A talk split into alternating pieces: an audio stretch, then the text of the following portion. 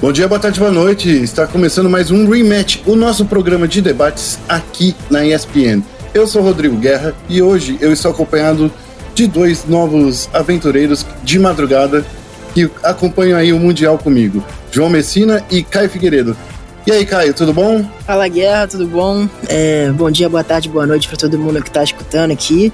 É, eu me chamo Caio Figueiredo, falo bastante sobre League of Legends, gosto de falar sobre League of Legends e outros esportes, sou o novo relator aqui da ESPN e muito feliz aqui de estar participando de mais um podcast da ESPN. Exatamente. E do outro lado do, da mesa está João Messina, o nosso analista especial aí. E aí, João, tudo bom com você? Tudo bem. É, é isso, me chamo João Messina, sou analista de League of Legends e especialista em LPL e VCS. Claro que também acompanho o resto das regiões do mundo. É, e estou aqui na ESPN agora, a partir de setembro, para ser analista da, aqui da empresa. É isso.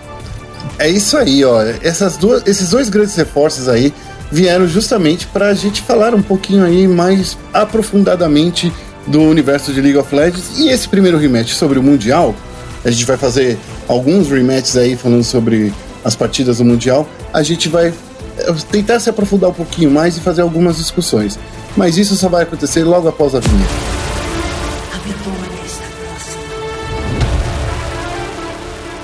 Começando aqui então o nosso bate-papo, João e Caio, vamos começar falando aí sobre essa fase de entrada que veio tão rápido que já até acabou entre um rematch e outro. Eu queria começar perguntando para vocês, começar primeiro com o João, sobre o que, que você acha aí, João? É, o que, que você sentiu dessa fase de entrada? O Mundial tá vindo mais forte, mais fraco que no ano passado? Como é que, quais são as suas primeiras impressões aí? Bom, só a fase de entrada não acabou ainda, né? Falta ainda LGD é, e a Legacy, ainda falta também a UOL e o PSG, mas é, sim, eu concordo que, assim, concordo não, né? Respondendo a tua pergunta, eu acho sim que a fase de entrada teve um mais, mais competitividade e as regiões wildcard mostraram que elas podem sim competir em alto nível e a evolução da Oceania e do Latam foi clara de um, de um mundial para o outro. E, enfim, sim, é uma fase de entradas, como eu tinha falado um pouco antes de começar, que seria o play-in de mais qualidade do, da história do Mundial, e realmente foi, né? Desde 2017 que tem o formato do play-in. É um, o play-in que tem mais qualidade é, em questão de macro, de tática, as equipes wildcard surpreenderam bastante aí é, as equipes majors que passaram por muitos perrengues né, na mão deles, inclusive com a eliminação prévia da, da Mad Lions agora, que é inédito uma região major ser eliminada por, por uma região minor, né? E Caio, e na sua opinião, foi o mais competitivo essa fase de entrada? O que, que você sentiu aí depois de. É claro que a gente está gravando antes da, da, da, da quarta-feira, né? A gente está gravando numa terça-feira, mas eu queria que você me desse aí o seu, o seu, os seus primeiros, suas primeiras impressões sobre esse assunto.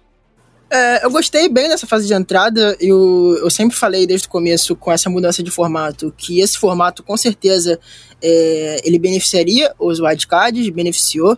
É, a gente teve uma região Major sendo eliminada hoje, a Mad Lions, e pode ter mais uma região Major, dependendo da Legacy, sendo eliminada ainda, e podendo ter aí duas, é, duas equipes wildcards no, no Mundial.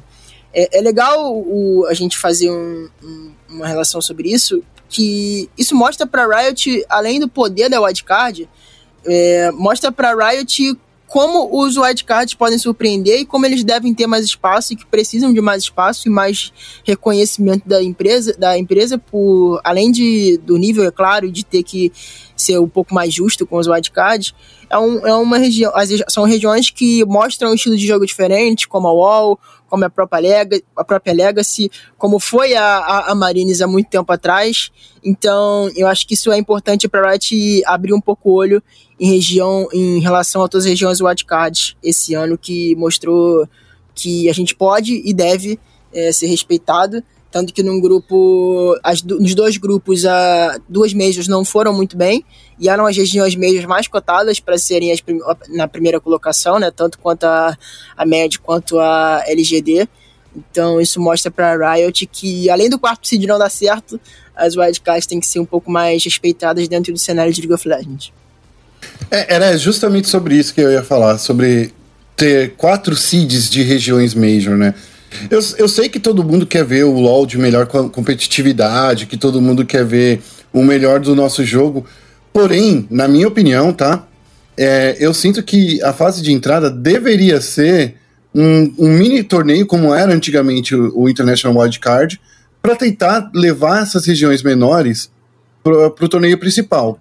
Mas isso não era possível até o ano passado, digamos assim. Esse ano, por conta de uma grande mudança aí no que aconteceu, né? Porque a, o Vietnã não pôde ir para o Mundial, a gente sentiu aí uma grande diferença nessa fase de grupos que, na minha opinião, acabou facilitando aí para essas regiões menores disputarem e tentarem aí chegar no, no, nos grupos. Eu, tô, eu fiz uma leitura certa? Vocês concordam com isso ou não? Não, concordo, concordo. É, esse formato beneficiou muito. Esse, é, claro que é uma perda né, com a saída da VCS, mas eu considerava o antigo formato muito abusivo. Eu achava que ele era extremamente prejudicial para as regiões wildcards, não, benefici não beneficiava as regiões wildcards, é, e era praticamente só um aquecimento para as regiões majors que estavam ali. Então, foi muito bom, foi muito bom essa, essa mudança de formato. Espero que continue, né, que seja adaptado para o ano que vem, óbvio.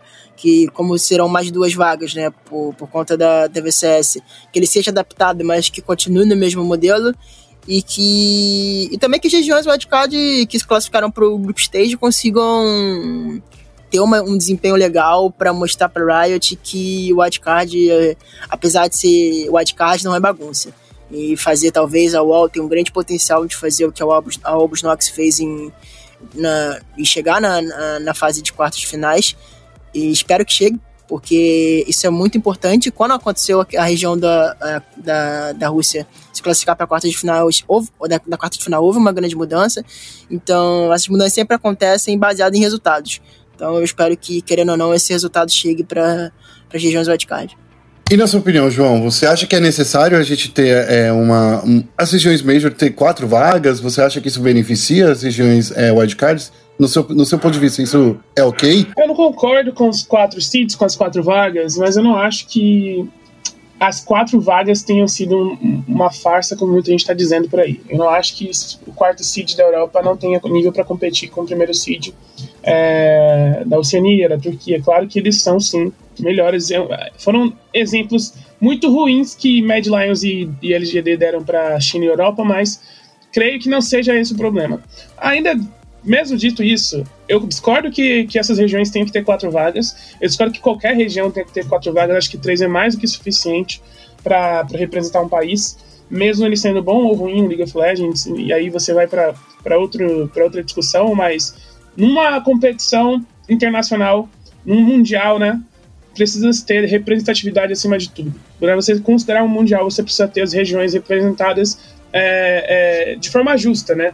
E você ter quatro de uma região e um de outra, independente do nível da região para outra, você não está representando, você não está dando a representatividade necessária, principalmente quando a própria Riot não trata fase de entrada como mundial, então não temos é, no mundial as regiões representadas. Né? No mundial temos só os que passam por essa peneira do play-in. Então, ainda acho que o formato do Mundial, como esse play-in, é abusivo. Acho que, que a Riot é, fez. Foi, foi injusto o começo do play-in, como ele surgiu, foi injusto, porque foi logo após a ótima campanha da Albus Nox é, no grupo, que eliminou a G2, que foi 1-5 naquele grupo ali, que tinha Rocks Tigers, que tinha CLG. Então, na minha opinião, é, isso meio que puniu as regiões do wildcard. É, logo depois, no ano seguinte, é muita coincidência você surgir esse formato todo do play-in para não acontecerem mais albos Nox, ou seja, claramente uma, uma decisão que acaba indo, de, de indo, indo, contra o que a gente gostou de ver, que foi albos Nox surpreendendo, sabe? Só porque a G2 ficou de fora. Então é, é muito complicado, sabe? Parece, parece ter que lutar contra o sistema é, sendo um wildcard, porque a Rússia foi lá, representou bem o seu país, representou bem a região wildcard e de presente no outro ano ganhou uma vaga no play-in, sabe? É muito injusto e eu acho que esse formato, independente do, de como ele seja, beleza que o Caio disse aí que nesse, nesse Mundial foi um formato melhor, independente de como ele seja, eu acho que o play-in no geral é ruim, sabe? Eu discordo do play-in na totalidade dele. É, então seria mais ou menos o que eu, eu acho que todo mundo concorda, concorda, não sei se vocês lembram, que antigamente a gente tinha um torneio de entrada, literalmente, né? Não era um play-in que a gente disputava a, uma vaga com, com, com as regiões Major, mas a gente tinha aí o International Wild Card, né? Que sempre dava duas vagas aí para as regiões de, de, que estavam em desenvolvimento para entrar. Eu acho que a gente deveria voltar nesse formato.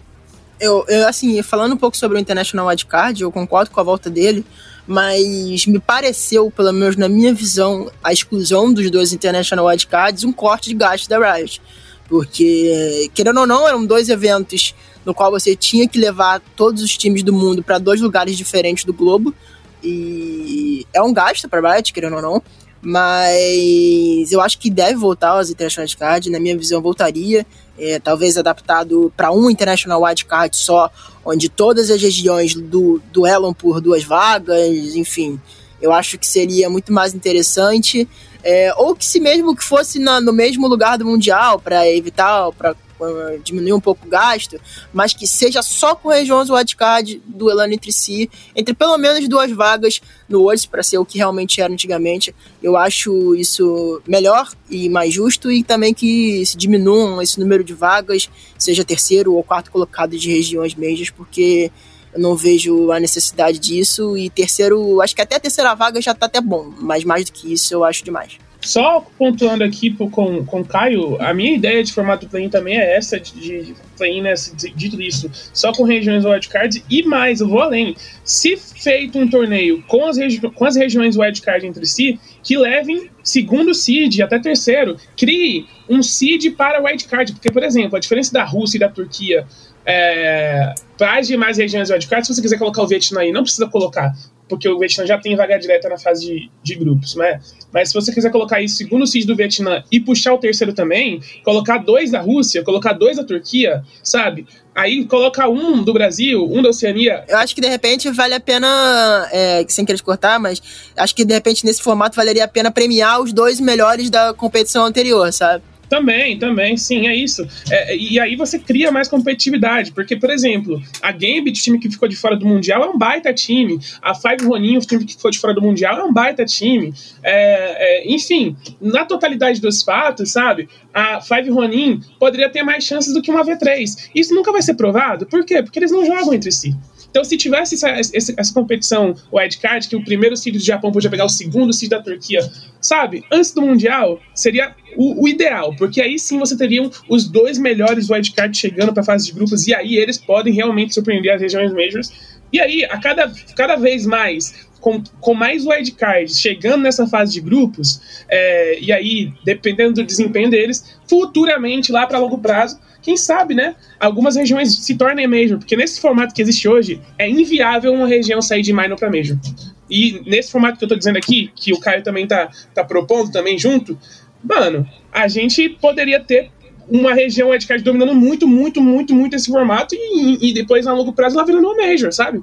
Então eu acho que as regi regiões Majors não devem ser fixadas. Hoje em dia na Riot, hoje em dia no LoL, as regiões Majors estão fixadas. São quatro e ponto. Não tem discussão. Isso pra mim tá errado, sabe? Tem que ter um equilíbrio nisso. Eu quero só fazer agora um o seu advogado do diabo.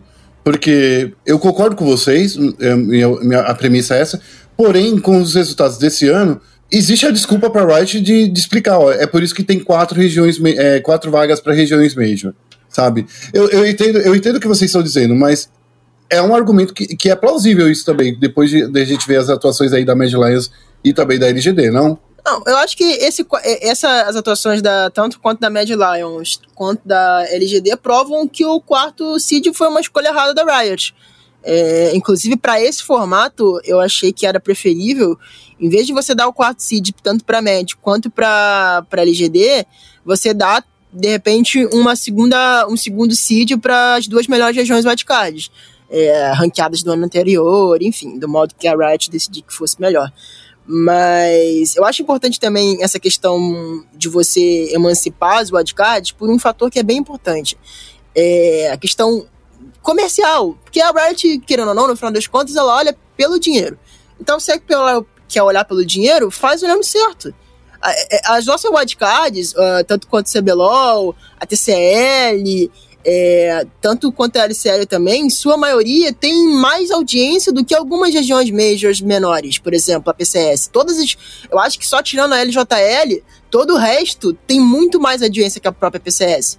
Então, assim, pô, você quer ganhar dinheiro? Ou está tirando, excluindo cedo da competição é, é, regiões com regiões com potenciais enormes, sabe? Então, por exemplo, o próprio CBLOL, é óbvio que a gente também tem que começar a corresponder dentro do Rift é, como, como região, e isso é uma crítica ao CBLOL. Mas, por exemplo, quanto de, de, de, de audiência no Ocidente, é claro que a gente está excluindo os números do, do, do, Oriente, mas quanto que a, região, é, a audiência com o número do Brasil, que é muito expressivo, o CBLOL é a terceira região com mais visualizações do Ocidente, tirando LSC e LCS, quanto espectador você está perdendo e engajamento que está perdendo com uma região dessa fora da sua principal fase. Então, eu acho que isso é uma coisa que a Riot tem que começar a refletir também. Só comentando o que o cara disse, é que a PCS também tem números asiáticos, aí eu, a PCS chega a ter mais audiência do que a LJL e tal. Só, só, só para fazer essa correção, porque como é em Taiwan, sabe, eles usam é, alguns, alguns serviços próprios lá também.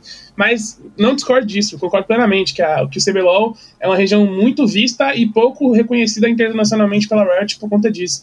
É, até as equipes se aproveitam disso, você vê aí Feneric, Cloud9, um monte de, de equipe, é, às vezes contratando lines brasileiras em outros esportes, às vezes é, é, trazendo brasileiros para streamar, é, porque dá um retorno líquido ótimo para essas equipes e poderia dar um retorno líquido melhor ainda para a Riot se as equipes wildcard, não só brasileiras aí nesse caso, que o Brasil não está fazendo por merecer, né, de fato, mas as equipes wildcard devem ter mais atenção da Riot, porque esse público está sendo meio que perdido ao longo dos anos, já que virou uma competição de LEC, LCK e, e, e LPL jogando entre si, sabe?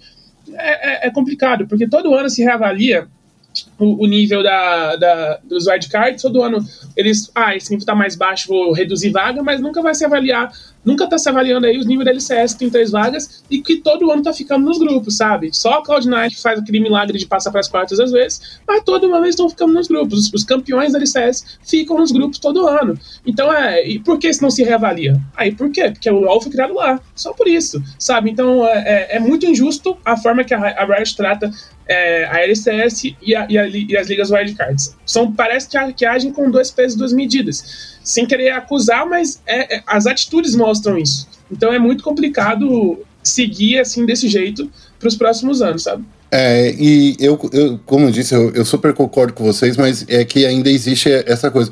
Eu ainda acho que a gente deveria, por exemplo, o play-in deveria ser, voltar a ser como era o, o, o IWC, né, o International Wildcard, porque era um momento que era interessante a gente ver, inclusive, onde foi criada a rivalidade entre Brasil e Turquia, por exemplo, é, onde a gente podia jogar com os nossos vizinhos aqui da LLA, que sempre foram é, times mais, mais divertidos a gente vê, né? Que sempre criava uma rixa, e agora a gente. Esse ano, por sorte, a gente teve a disputa Brasil e Turquia, mas geralmente a gente pode, pode perder essa, essa rivalidade porque a gente não, pode não se encontrar nesse, nesses eventos, né? E isso é muito é muito chato, inclusive, para quem acompanha o, o, torneio só por conta do Brasil, né? Que tem muita gente que acompanha. A gente sabe que a, a, a audiência brasileira no mundial e eu acredito que dos outros dos, das outras regiões também são reduzidas porque não tem um representante daquele país, não tem a fanbase daqueles outros países, né? Por mais que a gente saiba, de novo, a gente quer premiar no final das contas o melhor time que traga o melhor LoL. Mas mesmo assim, é, sei lá, é como, eu, como eu comparei outro dia. É fazer a Copa do Mundo sem a Jamaica. Não, né? inclusive, eu, eu, eu voto para esse evento, esse evento novo do International Wildcard. É uma forma também de um. Esse evento Wildcard, que seria único, né? Que foi o que eu propus. É, a entrada de novas regiões no LoL. Por exemplo, o LoL recentemente abriu um servidor no Oriente Médio. Algumas competições já estão sendo disputadas lá. Inclusive, a primeira, a, a primeira competição lá premiou muito, muito dinheiro, né? Porque lá é um. É um é, principalmente na região de Dubai, é um, é um lugar com muito, muita grana e que a Riot está querendo começar a explorar agora. É, mas é legal por isso. É, é, é uma forma da Riot também começar a fomentar novos servidores, criar novos servidores para trazer para esse wildcard e fazer o Mundial ser verdadeiro um, um ser, ser um verdadeiro Mundial, que contemple, contemple realmente todas as regiões do mundo que no momento algumas ficam de fora, como por exemplo o Oriente Médio, que começou agora, a própria África, que se eu não me engano não tem nenhum servidor de League of Legends. Então falta faltam algumas regiões do mundo ainda para a gente falar que o Mundial de League of Legends é de fato um Mundial. Certo, e agora que a gente está chegando aí, é, tá nesse finzinho aí de, de, de play-in, eu queria que vocês me dessem aí umas expectativas aí sobre o, o próprio Mundial de, é, é, dito, né? A gente já teve aí a, a, a, definição de alguns times. Queria que vocês me falassem um pouco sobre o que a gente pode esperar desse confronto, porque tem um texto que o, que o João soltou nessa terça-feira que foi falando um pouco sobre o sinal vermelho que aconteceu na Europa. É, a gente sabe aí que teve alguns anos aí que a China vinha como grande favorita e não levou, mas no ano passado né, a gente viu o grande campeão é, disputando frente a frente com a Europa. Eu queria que vocês me falassem então um pouco aí do, do que, que a gente pode esperar desse Mundial. A Europa vai vir dominando de novo, a China vai dominar, a Coreia do Sul pode se reerguer das cinzas? A Coreia do Sul ela tem um grande alento que é a Damon Game. É um time que dominou, dominou completamente é, a Coreia do Sul nesse segundo split, assim, muito acima dos outros times, é um time fora da curva, é um time que é, o, o, coach que mudou tudo, sabe? Foi o coach da Down, porque eu posso dizer com segurança que no split passado o Barry era um, do, o Barry era um dos piores suportes da LCK. O Barry fez um mundial muito ruim e depois fez o primeiro split horroroso e hoje eu posso dizer também com segurança que o Barry é um dos melhores fortes do mundo. Ou seja, é um time que não, não contratou de verdade, assim, só último, a única contratação do time foi trazer o Ghost no lugar do Nuclear, é, que na verdade continua no time, mas como reserva, o Ghost é, um, é uma DC que veio da Sandbox, também não era é, de grande vitrine, era uma DC bem comum para o nível da Coreia, mas tornou um ótimo ADC, jogou muito bem essa, esse segundo split da ECK, e principalmente o macro da Damo é lindo de se ver, é uma coisa bonita mesmo, é um draft criativo, é um draft que traz mago bot às vezes, aí às vezes traz o hyper carry, aí traz às vezes um carry na jungle, às vezes traz o carry no mid, um jungle utility, é completamente assim, é um time que se flexibiliza ao máximo, no Guri tinha nenhum pique de Orne até os playoffs, pegou Orne nos playoffs, estompou além de Orne, sabe? Então é um time muito bonito de se jogar. Claro, Aí você coloca no nível de competitividade da Coreia do Sul, que com certeza é inferior à LPL, a China, que também tem seus times. A Suning também é um ótimo time que luta muito bem, tem um talento que é o Huan Feng. É, a Top Sports e a JDG não precisam nem apresentar esses times, né? são times que falam por si só. É, a JDG também conhecida como o melhor macro do mundo, a, a Testing United, então são equipes que tendem a se destacar aí nesse Mundial. Também queria trazer um, uma chamada para vocês prestarem atenção na MAT, que é o time da PCS, campeão da PCS. Todo mundo ficou falando da sensação que era o PSG, mas o campeão da PCS, que estompou a HQ, que é a base desse PSG, né? Com Kong Wei e Uniboy. E também estompou a própria PSG, que era com, a, com o River Tank. É um time excelente, com players nível é, LPL, como Koala, como PK é, que vai dar muito trabalho nesse grupo da G2 aí, da Sony.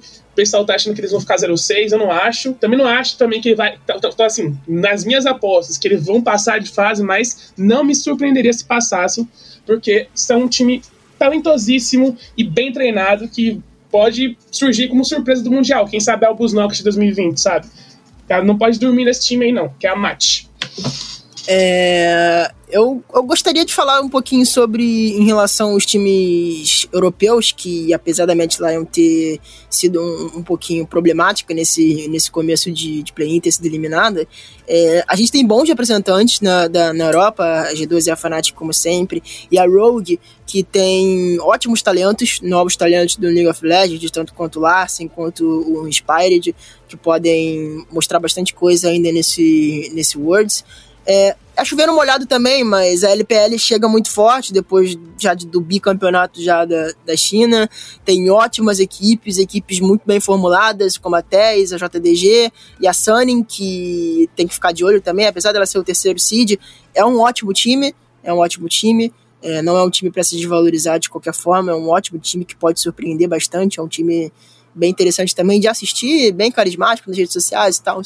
Então eu, acho que é bem legal prestar atenção nesses, nesses times e a própria UOL, né?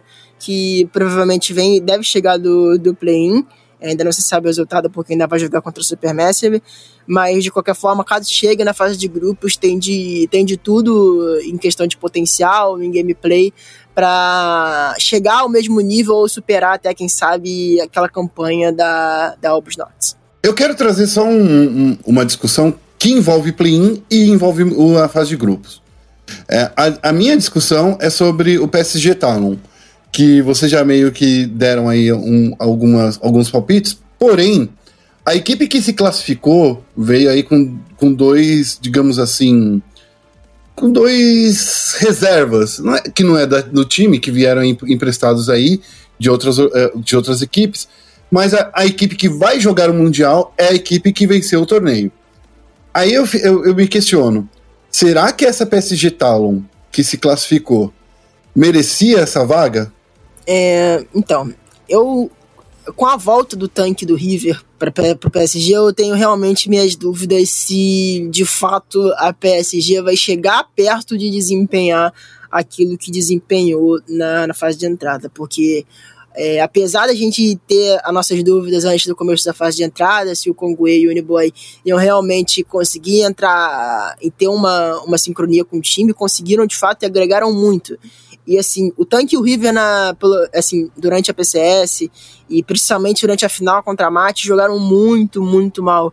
Muito, muito mal mesmo. Eles foram realmente o ponto fraco do time. E eles estão de volta.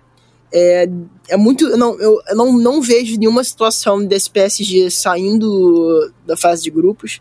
Mas, porque realmente é um downgrade em relação ao Uniboy e ao Conduê. E eu acho que o PSG até, assim, fica, que, queria, né, o Congo e, o, e que o, que o Congo e o Uniboy ficassem, mas realmente vão ter que, é, a, o vão ter que ser utilizados. Mas é isso, o PSG tem um downgrade muito grande agora e um problema para se pensar agora para a fase de grupos com, com a chegada do, dos dois integrantes originais da, da, da equipe. E na sua opinião, João, você acha que ela merecia? Então, vou discordar um pouquinho do Caio, porque assim, o PSG jogou essa fase de entrada como a HQ, sabe? A base do time, por mais que fossem dois jogadores como Kongwei e Uniboy, é, era a HQ. E aí, o que, é que eu vou dizer para vocês? A HQ de Kongwei e Uniboy tomou um stomp do PSG de River e Tank. Então eu acho, sim, ok, lindo, como o PSG tá um jogou com o Kong Uniboy, talentosíssimo, inclusive coloquei no meu top 2 Uniboy, Kong Wei também coloquei na posição alta lá no, na ESPN, no, no site, mas não vamos é, é, dormir no River no Tank, que tem sim, por mais que eu, eu seja um crítico aberto aqui do Tank, sempre critiquei, acho que ele não é um mid laner de ponta, mas o River, na minha opinião, foi o melhor caçador da PCS, melhor até que o Wei, provou isso jogando contra o Wei. E assim, é um time que está acostumado a jogar junto. Tem que, mesmo que ele foi o substituto do Kendi, ele já estava no time antes do, do Kendi sair. Ele já era, já treinava com o time, já estava junto com o time. Então eu acho que sim, o PSG chega forte com o River e com, e com o Tank, e que é, não poder. Claro que eles foram estampados pela Mate no final, assim como a HQ foi também estampada pela Mate, sabe? Porque é, a Mate é um time superior. E também seria um time superior a esse PSG aí que está jogando é, a Mate é um time melhor, no geral. Então, é, uhum. eu acho que, que sim, eles vão sair bem, sim, eles mereceram uma vaga, porque foi por fatores extra-campo, mas eu acho que o PSG de Tank e de River também sairia bem no, na fase de entradas. Então, na sua opinião, não mudaria nada? Eles conseguiriam essa vaga direto sem, sem, sem, sem dúvida? Sem dúvida aí não mudaria nada, não posso dizer, porque aí não tem como se, né? Ah, mas o. Mas, mas, o. Não, é, é sua opinião que eles conseguiriam, entendeu? Que é, eles entendi que, que eles conseguiriam fazer conseguir essa vaga de, de seja direta, seja no, no, numa MD5, né? Assim, não diria com certeza direta, porque foi uma partida contra o UOL que a UOL poderia ter vencido também, foi totalmente controlada pelo UOL, e a Comp acabou não funcionando no late game. Claro que a UOL poderia ter vencido aquela partida e tá classificada agora, mesmo com esse PSG aí que badalou todo mundo. É, mas sim, na minha opinião, seja, seja pela vaga direta ou pela MD5, com River e Tank, o PSG se classificaria também. Certo. Bom, gente, a gente está chegando aqui no final do programa. É, a gente não vai falar muito aí da fase, é, da fase de grupos, porque a gente nem sabe ainda quais são os, quais serão os sorteios, né? Porque vai ter que ser é, sorteado, dividido esses times que estão chegando aí. E a gente ainda tem que esperar os resultados dessa quarta-feira. Como eu disse antes no, no início do programa, A gente está gravando aqui na terça-feira, mas eu queria, então, já que a gente está encerrando aí, é, só fa fazer uma, uma, pequena análise. Os dois times eliminados né, do, do Mundial, que foi a INTZ e, o, e a V3. É, vocês acham que esses dois times, quem sabe, né, os representantes dessas duas regiões, Brasil e, e Japão, a gente vai ter a oportunidade de crescer? Como é que a gente cresce? O Brasil, a gente já, já o João já falou aí, já fez uma, uma coluna aí, uma, uma, uma matéria opinativa sobre os problemas do Brasil, mas a gente pode sonhar que no ano que vem a gente consiga é, representar melhor? O que, que vocês acham aí pro ano que vem dessas duas regiões que foram eliminadas? É, eu acho que primeiramente tem que haver uma mudança de mentalidade. É, ficou muito claro na, no, no, desempenho da NTZ que a NTZ que jogou o último dia não foi nem de longe a NTZ que jogou os primeiros dias. Então, eu acho que o Brasil tem que começar a jogar com o seu estilo de jogo, com seus picks, com o que usou durante a fase de playoff e parar de tentar é, é, se adaptar a um, um meta que é semi-criado no começo do play-in. Tem que jogar do jeito que, que, que sabe jogar, é, não ter medo, porque as equipes brasileiras têm medo, e eu acho que tem muita indecisão também do que fazer, ficar um pouco perdido no jogo, ficar afobado quando, quando, quando garante o resultado. Por exemplo, na última fase do jogo contra a Medline de desempate, o, o Shine estava de 7, que é um campeão de engage, ele fica colado na backline da, da, da Mad, com espaço para dar flash ult, para fazer o que ele quisesse, bagunçar a, a, a, linha de trás toda da média e ele fica perdido, dando volta e volta, indo voltando, indo voltando, com medo de ir. E aí o time dele perde a TF e perde o jogo, consequentemente, por causa disso, numa TF que poderia ter sido diferente se aquilo não acontecesse, além de outros fatores daquela teamfight e do próprio jogo também, que não que o Tai ficou com. não, não quis splitar é, é, nas side lanes, não sei por que motivo, mas enfim. É, precisa ver essa mudança de mentalidade, a gente precisa ter medo de, de, de jogar com. parar de ter medo de jogar contra as regiões porque qualidade a gente tem pelo menos para não ser os piores. A gente só precisa saber executar e perder esse, esse medo e treinar um pouco mais esse psicológico que tanto faltou para a NTZ nessa, nesse, nessa fase de entrada. Bom, para o Japão, eu, eu creio que a evolução tá nítida, né? A V3 é melhor que a DFM de 2018, é melhor que a DFM de 2019, e a V3 é um time que, que jogou bem, apesar de é, teve um outro jogo que a V3 foi abaixo, mas é um time com talentosos scouts, né, feito pelo Japão, Bud e Arker, os dois coreanos, são achados da, da V3 que poderiam jogar em qualquer time wildcard do mundo, são talentosíssimos, a dupla sul-coreana. Tem o Ace, que é um bom talento pro mid, tem o Reina, que é um bom suporte, né? Talvez o do pai seja o mais abaixo do time, ou seja, é, é uma região que evoluiu. Evoluiu bastante. Quem assistiu a LJL sabe que, que tá melhorando, tem alguns pontos fracos, mas é uma região que vem evoluindo cada vez mais, porque também vem treinando cada vez mais com a Coreia do Sul, vem tendo é, é, uma seriedade muito grande na liga em fazer os scouts, em não trazer qualquer um. É, o exemplo da Sengoku lá ficou muito, muito, muito claro que os times coreanos, que os times japoneses, perdão, não aprovaram aquele scout apressado que fizeram no Blank. É, e aí creio que a, o, o, Japão melhorou bastante, apesar de ter tido um, um, resultado igual ao da NTZ, né? Ficado em último no seu grupo. É, o desempenho foi um pouquinho melhor, mesmo que é, é, a NTZ tenha saído melhor, talvez que o Japão, isso é discutível. O Japão, em relação a si mesmo, melhorou bastante, sabe? É, e aí eu, eu acho que eles vão continuar melhorando. Sobre o Brasil, vou discordar um pouquinho, concordo com o que o Caio disse, tá? Mas eu vou discordar um pouquinho na, de colocar que a NTZ não jogou o seu 100%, não sei o quê. Eu acho que to, ninguém joga, sabe? Tipo, ninguém que chega numa fase competitiva como, como o play-in, que é tão nervosismo, a Legacy estava tão nervosa quanto Xie estava chorando depois das derrotas da, da, LGD, no vestiário depois das derrotas. Então todo mundo está muito nervoso, todo mundo está tá, tá muito é, tenso, todo mundo não joga o seu 100%, porque é difícil, é no stage, todo mundo joga 70%, 60%, mas a gente é ruim, gente. E a gente é pior do que a, do que a, do que a Legacy, tá? Na minha opinião. Então é, a gente perdeu porque a gente é ruim, a gente precisa melhorar. De verdade, essa é a minha opinião. Mas é, os fatores extras, claro que contam, mas contam para todo mundo. É, talvez algumas regiões, como Rússia, tenham uma mentalidade um pouco mais forte, mas por conta da cultura do país, mas para todo mundo. E pode ter certeza que para todo mundo conta o emocional e o psicológico, que é difícil de, de lidar numa, numa competição como essa. É, essa é a minha opinião sobre as duas regiões. Acho que o Japão vem na crescente, o Brasil cada vez pior. E, e acho que para a gente mudar vai precisar de muito mais do que 35 minutos de conversa aqui. Então é complicado dizer. Legal. É, quando o pessoal da NTZ voltar, eu já até tô chamando já o pessoal para vir conversar com a gente aqui, para a gente tentar entender, principalmente com o maestro, né? Falar aqui com ele sobre esses pontos extra-jogos. Mas a gente vai ter que encerrar por aqui, né? Porque o programa já está chegando ao seu final. Eu quero lembrar para todo mundo que a gente está fazendo uma grande cobertura. O Caio e o João estão com seus textos diariamente ali no, no SPN Esportes Brasil, né? No nosso site, espn.com.br esportes. A gente está fazendo uma cobertura, eu acho que é a maior cobertura desde que a gente começou a, a, a olhar para o mundo dos esportes aqui na ESPN.